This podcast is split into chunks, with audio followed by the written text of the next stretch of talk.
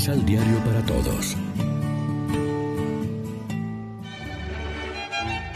Proclamación del Santo Evangelio de nuestro Señor Jesucristo, según San Lucas.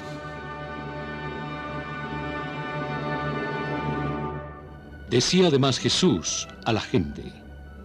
Cuando ustedes ven la nube que se levanta al poniente, inmediatamente dicen que va a llover y así sucede. Cuando sopla el viento sur, dicen que hará calor y así sucede. Hipócritas. Ustedes saben interpretar el aspecto de la tierra y del cielo y no comprenden el tiempo presente. ¿Y por qué no juzgan ustedes mismos lo que es justo? Mientras vas donde las autoridades con tu enemigo, aprovecha la caminata para reconciliarte con él.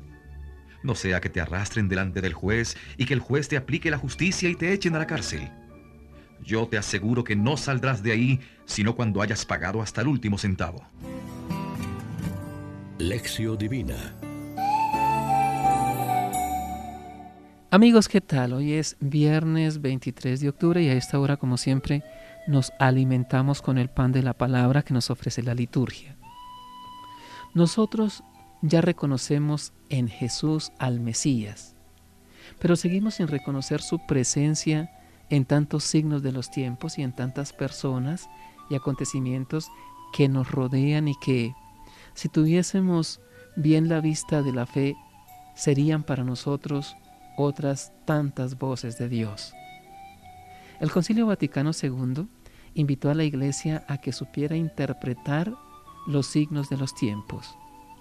Nos daría más ánimos y nos interpelaría saludablemente si supiéramos ver como voces de Dios y signos de su presencia en este mundo, por ejemplo, las ansias de libertad que tienen los pueblos, la solidaridad con los más injustamente tratados, la defensa de los valores ecológicos de la naturaleza, el respeto a los derechos humanos, la revalorización de la mujer en la sociedad y de los laicos en la iglesia.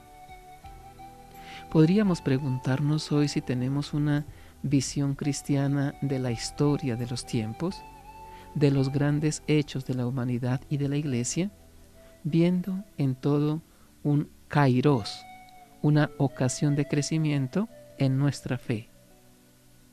Reflexionemos. Nuestras acciones y nuestro compromiso con los hermanos necesitados son señal de unidad con Cristo para hacer visibles los tiempos de la salvación. Oremos juntos. Gracias Padre, Señor del cielo y de la tierra, que por tu infinita misericordia has revelado los misterios del reino a la gente humilde que se entrega a ti confiadamente. Amén. María, Reina de los Apóstoles, ruega por nosotros.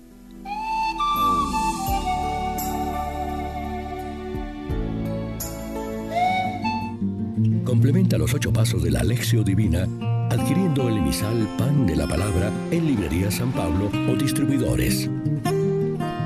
Más información www.sanpablo.co. Pan de la palabra. Reflexión.